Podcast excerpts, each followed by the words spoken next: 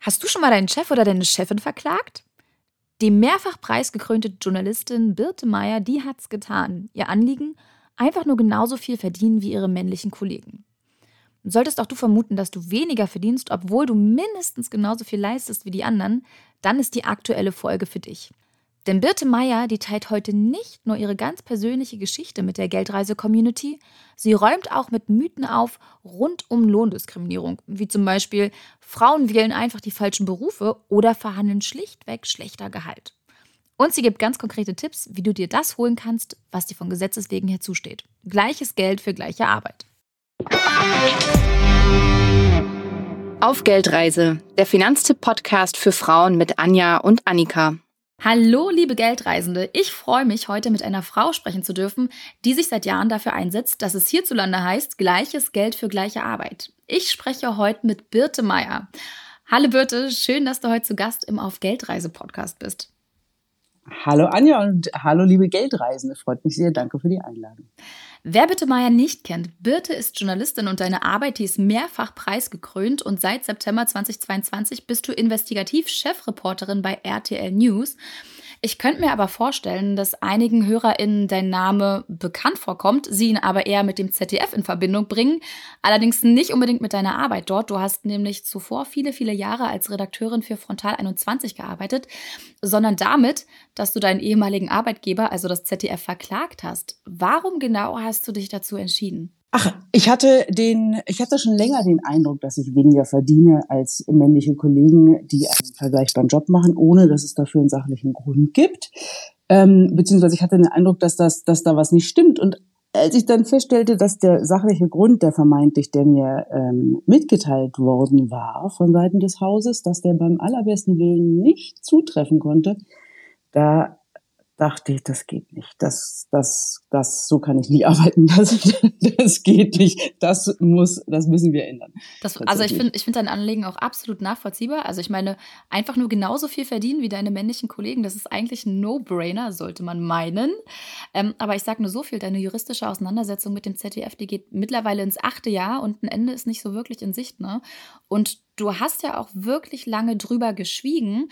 Dieses Jahr war aber endlich Schluss damit mit Veröffentlichung deines Buches Equal Pay Now. Ähm, woher kam denn der Sinneswandel?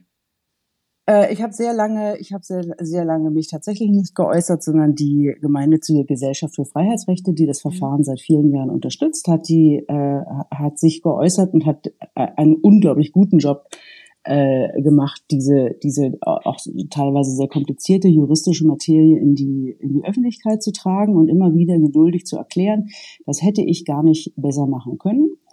Ähm, ich war die ganze Zeit beim ZDF beschäftigt bis äh, vergangenes Jahr und ähm, wollte da auch nicht zusätzlich Öl ins Feuer gießen, mhm. ähm, mich auch nicht weiter noch zusätzlich exponieren tatsächlich. Ähm, es, es war ja die ganze Zeit ein laufendes Verfahren das erste laufende Verfahren hatte dann ja vergangenes Jahr am Bundesverfassungsgericht seinen Endpunkt erreicht. Und ich finde, wenn man einmal bis, bis nach Karlsruhe geschafft hat, dann muss man jetzt auch nicht zwingend weiter schweigen, ähm, äh, bis man zum zweiten Mal da gelandet ist. Das, ja, das, äh, das da kann man dann auch irgendwann mal sich recht. äußern. Falls ihr auch noch nie von der Gesellschaft für Freiheitsrechte gehört habt, hier eine ganz kurze Einordnung. Die Gesellschaft für Freiheitsrechte, kurz GFF, von der Birte Meyer hier spricht, setzt sich mit Hilfe strategischer Gerichtsverfahren und juristischen Interventionen für die Grund- und Menschenrechte ein. Das Ziel des gemeinnützigen Vereins ist es, Demokratie und Zivilgesellschaft zu fördern, Überwachung und digitale Durchleuchtung zu begrenzen und für alle Menschen gleiche Rechte und soziale Teilhabe durchzusetzen. In Equal Pay Now hast du ja nicht nur deine äh, ganz persönliche Geschichte niedergeschrieben, die du mit viel zu vielen Frauen in Deutschland leider teilst. Du hast auch darüber geschrieben, wie die damalige Bundesregierung beim Versuch für mehr Lohngleichheit zu sorgen krachend gescheitert ist mit Einführung des Entgelttransparenzgesetzes 2017, aber auch darüber, wie wir uns das holen, was uns von Gesetzes wegen her zusteht. Wann kam dir denn erstmals der Gedanke, dass sich dein ehemaliger Arbeitgeber nicht ans Gesetz hält? Also wann kam das Gefühl auf, dass du weniger verdienen könntest als deine männlichen Kollegen? Das ZDF hat 2010, 2011 einen neuen Tarifvertrag eingeführt für langjährige sogenannte Festfreie. Das sind äh, MitarbeiterInnen, die werden äh, meist eingesetzt wie Festangestellte, sind aber formal nicht festangestellt, sondern formal freie MitarbeiterInnen.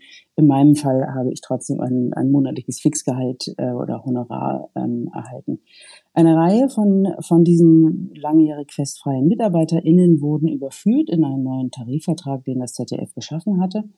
Und dieser Tarifvertrag sah zwei sogenannte Honorarbänder vor. Einmal den für den einfachen Redakteur sozusagen und einmal für den gehobenen. Ähm, es gab in der Redaktion, so hatte ich den Eindruck, acht männliche Kollegen und ich, die alle in dieses, in diesen neuen Tarifvertrag kamen und die alle Beiträge für dieselbe Sendung machten. Und ähm, äh, die acht Männer sollten alle in das schöne Honorarband, das gehobene, und ich sollte als einzige Frau, und das ist ja bemerkenswert, acht Männer und eine Frau ist ja eine Relation, die gibt mhm. es ja so mhm. nicht mehr so häufig.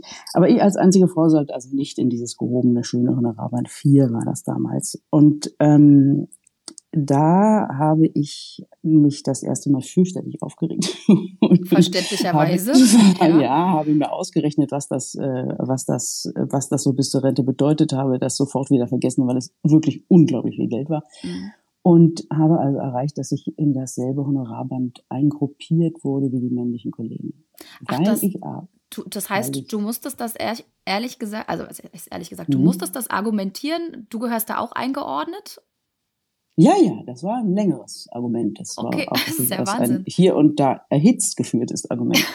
ähm, das hatte ich also erreicht. Dann gab es aber noch das Problem mit der Einstufung. Der, also so ein Tarifvertrag hat ja, da gibt's ja zwei Entscheidungen zu fällen sozusagen, nämlich einmal in welche Gruppe kommt man, das ist mhm. die horizontale und dann in welche, äh, die, die, die, die vertikale quasi und, und, und auf welche Stufe kommt man. Und diese Stufe richtete sich nach meinem vorhergehenden Gehalt und das war niedriger als die erste Stufe und damit kam ich also in die Stufe null und für die gab es noch eine Sonderform, ähm, dass die immer erst später hochgestuft werden als die Kollegen, dass sich also der, der Gehaltsunterschied nochmal erhöht. Ähm, das konnte ich dann nicht mehr weg, wegverhandeln und ähm, das wurde mir erklärt, also dass ich ja weniger Seniorität habe als die Kollegen, mhm. äh, also weniger Berufserfahrung, Betriebsseniorigkeit. Mhm auf den ersten Blick sah das auch gar nicht so unplausibel aus. Viele, viele Jahre später gab es eine Weihnachtsfeier und da fragte ich einen Kollegen, der ähm, deutlich nach mir in das Haus kam und äh, auch deutlich jünger war, also einfach deshalb auch weniger Berufserfahrung hatte. Und siehe da, der verdiente auch mehr als ich. Genau, und der verdiente auch wahnsinnig viel mehr als eine Kollegin, die also eine sehr gleichwertige, sehr vergleichbare Ausbildung und vorherige Berufserfahrung hatte und fast zeitgleich mit ihm ins ZDF kam. Und da geriet das Argumentationsgebäude doch sehr ins Wanken. Und was hast du dann gemacht? Erstmal war ich wahnsinnig wütend. Ich war wirklich maßlos wütend. Und ähm, das ist so ein Gefühl, wie, wie betrogen zu werden einfach. Das ist, ähm, das ist ein Vertrauensverlust. Da geht es ja auch nicht nur um das Geld, was, was einem entgeht, also die, das, die Zahl auf dem Konto oder im Portemonnaie, der Schein im Portemonnaie, sondern es geht ja auch um die Demütigung, die damit einhergeht. Also wir haben uns daran gewöhnt, dass Wertschätzung im Arbeitsleben über Honorar oder Gehalt ausgedrückt wird. Ja, klar. Das ist die gängige Währung. Und ähm, wenn man feststellt, dass man aufgrund seines Geschlechts womöglich diskriminiert wird und schlechter gestellt wird, das ist, das ist ein Schlag ins Gesicht. Und es gibt auch bis heute ist mir kein guter Grund eingefallen, warum man das eigentlich so hinnehmen muss, weder als einzelne Frau noch als Gesellschaft tatsächlich. Und dann hast du im nächsten Schritt das ZDF verklagt. Das ist mittlerweile acht Jahre her und der Rechtsstreit, der läuft aber trotzdem noch. Was ist seitdem passiert? Oh, da ist wirklich viel passiert. Das kann man kurz kaum zusammenfassen. Ich kann das, ich kann das kurz, äh, kurz versuchen. Ich habe die ersten beiden Instanzen krachend verloren. In der ersten Instanz erklärte der Richter also sinngemäß, ähm, die Männer hätten wohl besser verhandelt. Das nenne man Kapitalismus und Frauen würden ja vielleicht auch weniger verdienen, weil sie Kinder bekommen. Und äh, äh als seine Freundin im Publikum sagte im Saal, das ist ja wie im Mittelalter hier. Mhm äh, rief er Ruhe auf den billigen Fre Plätzen. Also das war, das war ein völlig sagenhaftes Spektakel. Ähm, in der zweiten Instanz war es, ging es deutlich ruhiger zu. Nichtsdestotrotz habe ich auch verloren, weil ich nämlich nach Ansicht des Gerichts nicht belegen konnte, dass ich weniger verdiene, weil ich eine Frau bin. Okay, ja. Ja, das ist auch schwierig zu erbringen, diese Beleg. Jahre später hat das Bundesarbeitsgericht in einem weiteren Fall bei einer anderen Frau ähm, erklärt, dass, dass das die Frauen auch gar nicht belegen müssen. Wie sollen sie das auch tun, sondern dass es im Gegenteil, Gegenteil der Arbeitgeber ist, der da in der Beweispflicht also, ist, der also genau, gute Gründe vorbeibringt. Ja. Genau. Ähm, das hat mir aber nicht geholfen. Ich bin dann die Revision, also mein Recht zur, die nächste Instanz anzurufen, wurde nur in einem Teil des Verfahrens tatsächlich zugelassen, nämlich dem Entgelttransparenzgesetz. Das ist eben dieses mhm. deutlich missratene Gesetz, was die Bundesregierung 2017 auf den Weg gebracht hat. Diesen Teil des Verfahrens habe ich gewonnen. Also das war das erste Mal 2020, fünf Jahre nach Klageeinreichung. Halleluja, endlich mal ein Sieg vor Gericht. Das Bundesarbeitsgericht hat, äh, hat geurteilt, dass, dass das Entgelttransparenzgesetz einschlägige europäische Richtlinien umsetzt und deshalb über den Wortlaut hinaus äh, auszulegen ist. Im Wortlaut sind die sogenannten Arbeitnehmerähnlichen, nämlich gar nicht MitarbeiterInnen gar nicht mhm. enthalten. Ähm, das macht aber nichts, hat das Bundesarbeitsgericht gesagt, sondern weil der, die auf der europäischen Ebene ein weiter, weit gefassterer Arbeitnehmerbegriff gilt, äh, gilt also dieses Entgelttransparenzgesetz auch für Menschen wie mich. Und ein weiteres Jahr später hat dann das ZDF auch tatsächlich den sogenannten Median herausgerückt, also die Auskunft, was meine männlichen Kollegen im Mittel verdienen. Und das waren im Jahr 2017 äh, 800 Euro im Monat. Und aus der, dieser ungleichen Einstufung konnte man sich also errechnen, dass das äh, in den Folgejahren noch deutlich steigt auf nach unserer Berechnung ungefähr 1.500 Euro im Monat. Also reichlich viel Geld. Ja, 800 Euro im Monat, Wahnsinn, auf jeden ja. Fall. Und ähm, das Blöde ist, dass in diesem dass der Gesetzgeber in diesem unseligen Entgelttransparenzgesetz nicht aufgeschrieben hat, was eigentlich passiert, wenn äh, die Auskunft ergibt, dass die Männer mehr verdienen. Also mitnichten steht da drin und dann muss der Arbeitgeber das begründen oder aber dass die Diskrepanz, diese, diese Gehaltsdifferenz ausgleichen. Und ähm, in dem Teil des Verfahrens, in dem es äh, eben um diese Gleichbezahlung ging, habe ich vom Bundesarbeitsgericht verloren aus formalen Gründen und vor dem Bundesverfassungsgericht nochmal aus formalen Gründen verloren, wenn man so will, denn das Bundesverfassungsgericht erklärte, als diese Beschwerde endlich mal bearbeitet wurde, dass ich ja jetzt ähm, wunderbar nochmal klagen könnte, denn ich habe jetzt das mittlere Gehalt, also ich kann die Differenz zum Männer, zum, zum, zum Gehalt der männlichen Kollegen beziffern. Und das Bundesarbeitsgericht hat in einem weiteren Urteil bei einer weiteren Frau erklärt, es gilt die Beweislastumkehr. Ist das Gehalt höher, ist die Auskunft auch nach dem Entgelttransparenzgesetz höher, dann muss der Arbeitgeber gute Gründe vorlegen und kann er das nicht, dann muss er das Gehalt Aufstocken der Frau auf das, nämlich in dem Fall auf dieses, auf diesen Medien nach Entgelttransparenzgesetz.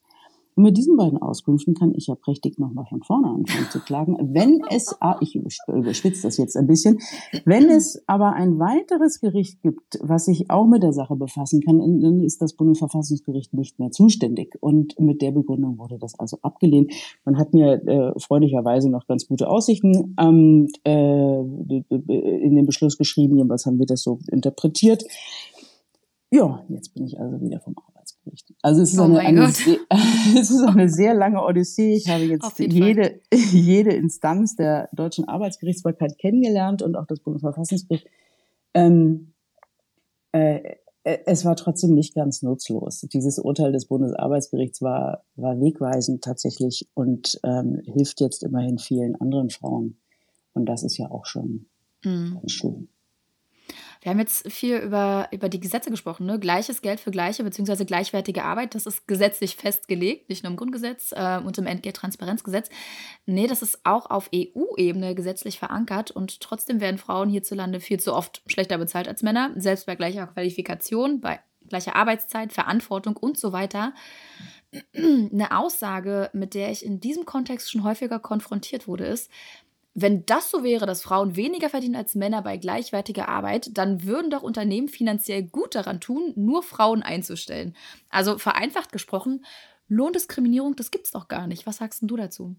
Beziehungsweise, wenn, wenn, Lohndiskri wenn es Lohndiskriminierung gäbe, dann würde sie sich ja lohnen. Ja, ja, das ist, natürlich. Das ist ja noch, das, das ist ja noch, ja, das ist ja, ähm, will gar nicht ausschließen, dass es das ein oder andere Unternehmen gibt, das Frauen beschäftigt, weil, mhm. weil sie günstiger sind. Das mag ja auch alles, das mag ja alles ähm, vorkommen. Aber äh, das ist ein Argument, das führt nirgendwo hin, egal wie man, wie, wie man es dreht. Erstens ist Lohndiskriminierung gut belegt. Wir haben eine eine ähm, Lohnlücke zwischen Männern und Frauen in Deutschland, die sogenannte bereinigte, wenn man also alle möglichen Faktoren herausrechnet, die man als genuin weiblich ansieht, wie ähm, ein, den Hang zum schlechter bezahlten Beruf, äh, die Teilzeitfalle, die Frauen oh, dann an die gläserne Decke stoßen lässt und so weiter. Wenn wir also alle diese ähm, Faktoren herausrechnen, aus der sogenannten unbereinigten Lohnlücke von 18 Prozent, dann verbleiben immer noch 7 Prozent. Gerade Frauen aus Deutschland nehmen den Gender Pay Gap im europäischen Vergleich am stärksten wahr. Für 72 Prozent der Frauen ist die Gehaltslücke der Hauptgrund für Ungleichheit der Geschlechter. Das geht aus der aktuellen Womenomics-Studie von Mastercard hervor, in der 12.000 Frauen aus zwölf europäischen Ländern zum Thema befragt wurden. 7 Prozent. Das ist ja nicht nichts.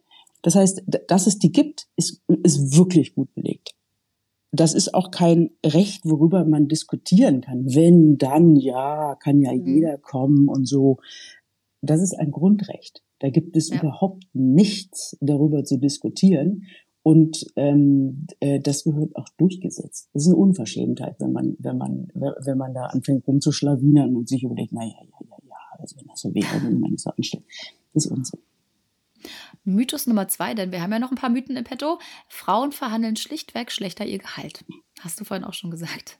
Ja, und sind deshalb äh, selber schuld, wenn sie weniger verdienen. Oh ja, genau. Äh, Studien belegen, dass Frauen in der Tat schlechtere Chancen haben, ähm, ein höheres Gehalt zu erzielen als Männer. Das liegt daran, dass sie mit, äh, dass sie so, so ein Einstellungsgespräch oder auch ein, ein, Gehalts, äh, ein Gespräch um eine Gehaltserhöhung oder mein Bonus, das ist ja nicht, da stoßen ja nicht zwei neutral programmierte Personen oder Algorithmen aufeinander, sondern, sondern das sind Menschen mit äh, jeweiligen Erfahrungen äh, und, und Erwartungshorizonten und da spielen selbstverständlich, wenn man nicht aufpasst, ähm, unbewusste Vorbehalte, Stereotype und so weiter mit rein. Wenn eine Frau also auftritt wie ein Typ, nämlich fordernd, äh, selbstverständlich schaffe ich das, natürlich mache ich äh, und so weiter und so fort, dann kann sie Pech haben und ähm, dann gilt sie als eine mit Haaren auf den Zähnen und die hat man lieber nicht so im Team und die gilt als unsympathisch und irgendwie nicht so nett. Ähm, tritt sie auf wie eine Frau, wie man es von einer Frau erwartet, ähm, dann geht sie wahrscheinlich mit weniger Geld nach Hause. So aus dem Grund weil das Spiel ja so unfair ist tatsächlich und Ach, weil schön. Frauen mit diesem Argument nicht gewinnen können. Ja, wie man ähm, es dreht und wendet. Ja, ja, ganz genau. Es ist, es ist ähm, ja blaming the victim heißt es im Amerikanischen, wenn wenn ähm, wenn die die Leidtragenden verantwortlich gemacht werden für eine Situation, für die sie eben nicht verantwortlich sind. Aus diesem Grund hat das Bundesarbeitsgericht jetzt dieses Jahr im Februar entschieden, dass dieses Argument, wenn man es denn überhaupt so nennen möchte, der Arbeitgeber, ähm, der Mann hat halt besser verhandelt und deswegen darf der auch mehr verdienen, dass das vor Gericht nicht mehr gilt. Also damit kommt ein Arbeitgeber nicht mehr durch. Das ist, das, da hat eine, Klägerin aus, ähm, aus Sachsen gewonnen, Susanne Dumas, die erheblich weniger verdiente und ähm, die, ihr Arbeitgeber, also der Geschäftsführer ihrer Firma, der da im Gerichtssaal saß, der konnte das gar nicht fassen, dass er mhm. dieses Ding verliert. Der polterte und, und war wirklich ungläubig. Verhandlungsgeschick ist kein objektives Kriterium für ungleiche Bezahlung. Das hat Susanne Dumas 2023 vor dem Bundesarbeitsgericht erstritten. Die Außendienstmitarbeiterin verklagte 2018 ihren ehemaligen Arbeitgeber, ein Metallunternehmen, da ein männlicher Kollege bei gleicher Qualifikation signifikant mehr verdiente als sie. Die Begründung ihres ehemaligen Arbeitgebers? Der Kollege habe bei Einstellung mehr Geld gefordert. Das ließ das Gericht nicht gelten und gab der Klägerin in einem Grundsatzurteil Recht. ArbeitgeberInnen dürfen vom Prinzip gleicher Lohn für gleiche Arbeit nicht abweichen. Auch dann nicht, wenn ein Mann mehr Geld fordert als seine Kollegin. Susanne Dumas bekam den ihr entgangenen Lohn in Höhe von 14.500 Euro und 2000 Euro Diskriminierungsentschädigung zugesprochen. Aber lass uns mal weitermachen mit den Legenden und Mythen rund um Lohnungleichheit.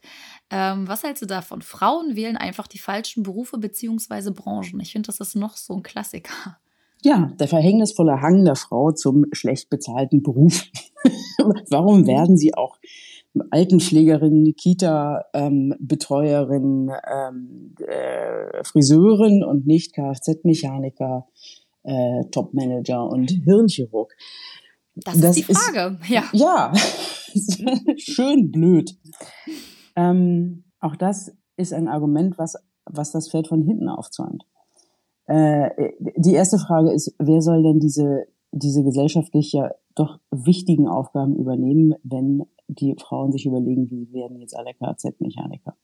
Das zweite ist, dass, dass Frauen, wenn sie in, in typisch in weiblich dominierten Tätigkeiten äh, arbeiten, dass sie dann schlechter verdient sind, ist ja, ist ja eine Folge davon, dass diese Tätigkeit mehrheitlich von Frauen besetzt wird.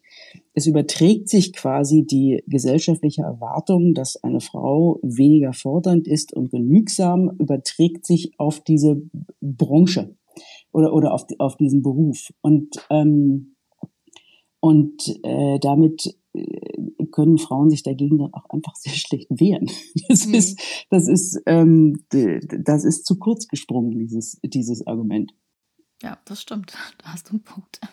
Ja, es ist auch nicht so, es ist auch nicht so, dass, dass Frauen, wenn sie den Beruf wechseln, ähm, dass sie dann automatisch gleich viel verdienen. Also eine, eine Steuergehilfin, ähm, die Steuerberater wird, um jetzt mal so zwei relativ willkürliche Berufe rauszuziehen, wird auch als Steuerberaterin wahrscheinlich weniger verdienen als als Steuerberater. Sie wird mehr verdienen als als Steuerberatergehilfin, aber weil das, weil die Qualifikation eine andere ist, aber sie entkommt der Lohnlücke nicht. Die mhm. folgt Frauen wie Pech auf den Fersen. Unglaublich. Und ich finde es ja auch immer sehr, sehr spannend, ähm, dass es auch Studien gibt, die besagen, ähm, wenn ein Mann in einem vermeintlichen äh, Frauenberuf ausübt, dass der aber dann besser bezahlt wird als die Frauen. Das ist ja auch nochmal so ein Punkt, wo ich mir denke, Wahnsinn. Okay. Ja, das gesellschaftliche Stigma wirkt. mhm, ja.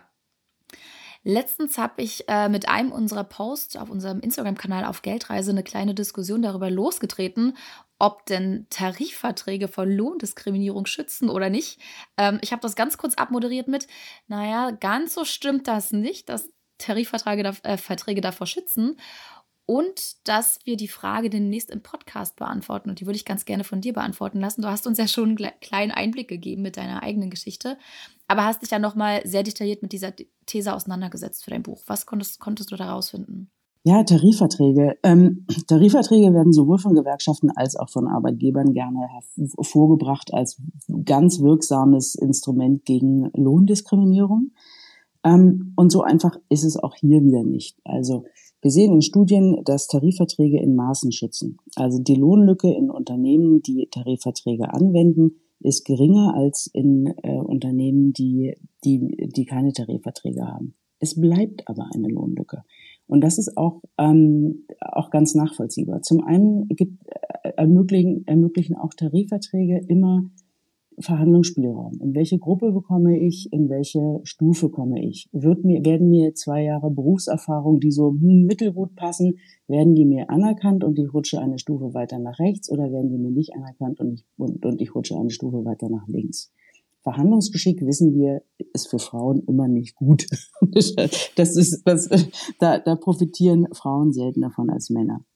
Dasselbe bei der Gruppe und dasselbe im Übrigen auch bei Boni. Ne? Auch die gibt es ja mhm. häufig. Das andere ist, dass natürlich auch ein Tarifvertrag selber diskriminieren kann. Wenn ich, wenn ich, ähm, wenn ich Tätigkeiten in einem Unternehmen, Diskriminierung kann ja immer nur bei einem Arbeitgeber stattfinden, also beim selben Arbeitgeber, wenn ich also Tätigkeiten habe, die gleichwertig sind. Ähm, in Österreich gab es diesen Fall, wo die Heilmasseurinnen bei einem Wellnessunternehmen, einem Hotel nehme ich an, äh, schlechter verdienten als die Gärtner. Ähm, wenn ich sowas per Tarifvertrag festlege, weil ich einfach der Auffassung bin, dass Gärtner mehr bekommen sollen und dann aber so ein so ein Tätigkeits, eine Tätigkeitsanalyse ergibt, dass in Wahrheit die Masseurinnen genauso verantwortungsvolle Tätigkeiten verrichten, dann ist das natürlich immer noch illegal, auch wenn ein Tarifvertrag ähm, drüber, drüber steht. Wir haben ähm, hier Astrid Siemens Knoblich hat auch jüngst gewonnen. Das ist äh, die ehemalige Bürgermeisterin von Müllhausen im Badischen äh, in der Nähe von Freiburg.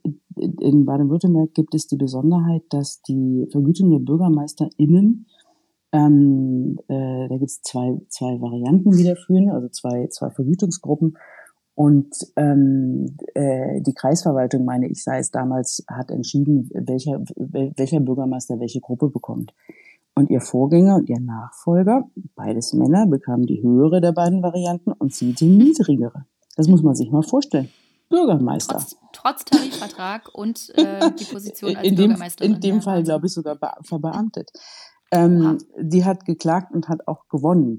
Das, da ging es um 50.000 Euro ungefähr. Ähm, mhm. So, also man, man, man muss sich hüten. Man muss sich hüten, wenn Arbeitgeber und Gewerkschaften den Tarif, die Tarifverträge, die grundsätzlich eine tolle Sache sind, äh, instrumentalisieren und Frauen vorgaukeln, hey, ihr habt einen Tarifvertrag und damit ist wirklich alles bombenfest, damit könnt ihr nicht diskriminiert werden. Das ist Unsinn. Es ist besser als kein Tarifvertrag, aber nicht gut genug das stimmt. Mhm. Ich glaube, um, um bis zu 10 Prozentpunkte ähm, weniger fällt die Lohnlücke aus ne, mit Tarifvertrag, aber ist halt trotzdem noch die Lohnlücke da. Ist halt einfach so. Ähm, auch, auch sehr schönes Mythos Nummer 5. Frauen bringen es einfach nicht und das sollte dir ja auch kurzzeitig eingeredet werden von deinem ehemaligen Arbeitgeber und das, obwohl du mehrfach preisgekrönt bist. Ja, wenn man ähm, es, es geht ja nicht, also wenn man wenn man einmal Klage einreicht oder sich beschwert, dann geht natürlich häufig mal so ein so ein, das ist auch anderen Frauen passiert, irgendwie müssen Arbeitgeber dann ja rechtfertigen, dass die Frau weniger verdient und dann fängt man an, sich irgendwie was zu überlegen, dass die Arbeit halt nicht so gut ist oder doch nicht taugt oder nicht so viel oder eben anders oder weiß der Fuchs. Ähm, wir haben dieses Phänomen, aber dass Frauen schlechter verdienen, ja auch im, im Sport beispielsweise. Regina Heimich, die ähm, ehemalige Boxbildmeisterin, ähm, die bekanntermaßen die Frauenfußballerin. Wir, oh ja. so, da gibt's eklatante wirklich eklatante Unterschiede und ähm, das wird dann häufig mal damit begründet, dass die ja auch nicht so viel Geld erwirtschaften. Das war bei den amerikanischen Fußballerinnen genau dasselbe. Ihr habt halt mhm. einfach nicht so viele Sponsoring-Einnahmen. Ähm, äh, und das stimmt natürlich, so, das ist ja nicht von der Hand zu weisen, aber dann muss man sich ja die Frage stellen, wie kommt das denn? Warum haben denn, und so haben die amerikanischen Fußballerinnen argumentiert, Klar, wenn unsere Trainingsbedingungen schlechter sind, ähm, dann, ähm, da, da, dann wenn, oder in Deutschland gibt es das Argument, wenn die, wenn die Ausstrahlungszeiten nicht so gut sind, wie sollen wir denn dasselbe, dasselbe, äh, dasselbe Preisgeld erwirtschaften, dasselbe Sponsoringgeld mhm. vor allen Dingen erwirtschaften? Und da muss man bei Regina Halmich, ähm, die hat dann einfach einen Anwalt eingeschaltet und ähm, dann ließ sich die Sache doch regeln.